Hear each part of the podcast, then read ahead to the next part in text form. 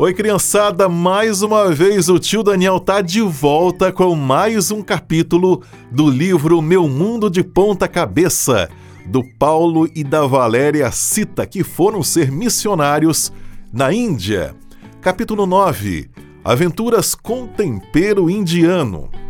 Onde morávamos é muito difícil encontrar uma geladeira. As famílias cozinham e não podem guardar comida, principalmente no verão, quando o calor pode chegar a 45 graus. Aqui é o relato da Valéria e do Paulo, que sempre vão explicando em primeira pessoa o texto aqui do livro. Continuando. Dos missionários que moravam no orfanato, somente nós, Paulo e, e a Valéria, e mais duas famílias tínhamos geladeira.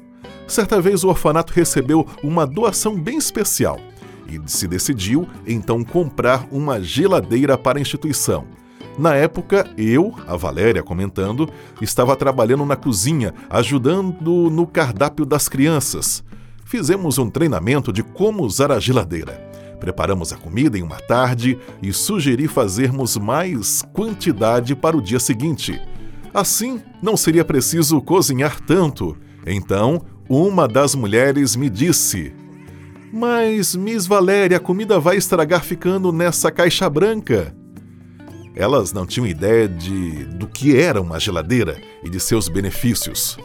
Então a Valéria falou o seguinte: Confiem em mim, vai dar tudo certo. Vamos colocar a comida aqui dentro e amanhã vai estar fresquinha, só precisaremos esquentar. Elas não acreditaram muito, então completei. A Valéria continua falando.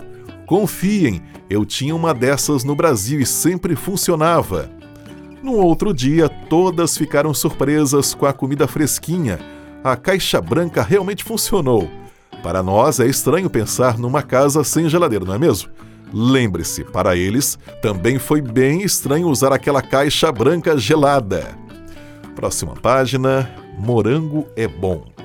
Como o Brasil, a Índia é um país tropical e tem muitas frutas bem gostosas, mas talvez por causa do calor é bem difícil encontrar determinadas frutas. Isso também acontece em algumas regiões do Brasil. É muito raro achar morangos na Índia assim como é difícil encontrar blueberries, mirtilos, no Brasil.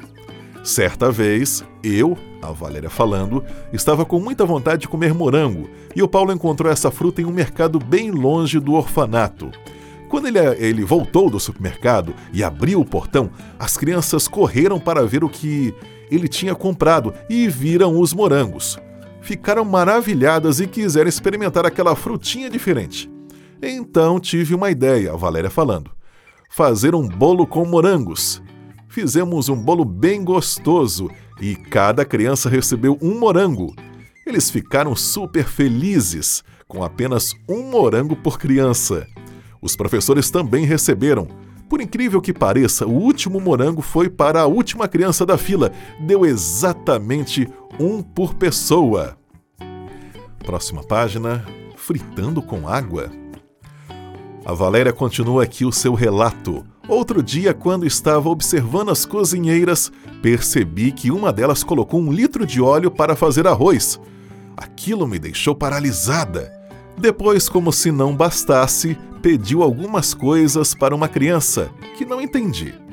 A criança voltou com mais um litro de óleo. Ela despejou tudo na panela. Eu não podia acreditar, mas era verdade ela tinha usado 2 litros de óleo para fazer uma panela de arroz, que nem era tão grande. Os indianos costumam usar muito óleo na comida. O sabor pode até ficar bom, mas é muito prejudicial para a saúde, em especial para as crianças em fase de crescimento. Foi um processo lento, mas podemos ajudar as cozinheiras a diminuir o uso de óleo. Depois de uns sete meses, comecei a ensiná-las a fritar usando água. Antes de irmos embora dali, o Paulo fez algumas contas e percebemos que, com a redução da quantidade de óleo, o custo da alimentação baixou em 33% e as idas ao médico em quase 50%. Foi incrível! Próxima página, página 86. De gororoba para salada bonita. No início, a comida que faziam não era muito bonita As crianças comiam saladas uma vez por mês e fruta somente um dia na semana. Quando começamos a mudar o cardápio, incluímos frutas e saladas todos os dias. E começamos a fazer saladas bem bonitas, enfeitadas. Também ensinei para as cozinheiras uma nova palavra: gororoba. Expliquei o que era e demos muitas risadas juntas. Quando as cozinheiras entenderam a ideia, foi muito legal. As saladas ficavam lindas e as crianças comiam tudo. O que é uma gororoba? Você deve estar se perguntando aí, né? Na linguagem informal, gororoba pode significar uma comida feita de qualquer jeito, que não é bonita. Por exemplo, essa comida está parecendo uma gororoba. Pode até ser que a comida seja gostosa, mas sua apresentação não é muito atraente. E aí tem uma foto aqui de uma salada é, bem bonita na página 86. A criançada, hein? Tem que ver essa foto, é bem bonita. Próxima página, página é, 87, são só é, fotos de comida, bem interessante aqui. Parece pães, enfim. Depois confere aí. E agora vamos para a página 88. Cocô de vaca na cozinha. É isso mesmo. Quando andávamos nas vilas, víamos algo bem estranho nas paredes. Parecia algo que conhecíamos, mas não queríamos acreditar. Um dia, uma das crianças nos explicou que era mesmo cocô de vaca e que as pessoas deixavam nas paredes para secar e depois usar na cozinha como carvão. Imagina o cheiro. Para nós é tão estranho isso, mas para eles é algo super normal. Talvez seja bem estranho para eles ter que lidar com fogões automáticos. E tem fotos ali do cocô da vaca na parede seco. Bem estranho, né, crianças? É, página 89. Vamos à página 89 agora. Cozinha transformada. Durante o tempo em que estivemos trabalhando em Calcutá, recebemos muitas doações e uma delas foi usada para reformar a cozinha. A cozinha era escura, os pisos e os azulejos foram trocados. Também pudemos comprar algumas panelas novas. Tudo foi muito difícil, mas valeu a pena cada esforço. E aí tem foto na página 89 do antes e do depois da cozinha. E agora vamos para a página 90. É melhor cozinhar no chão ou na mesa? E eles continuam o relato, a Valéria, agora no caso vai ser a Valéria que vai falar.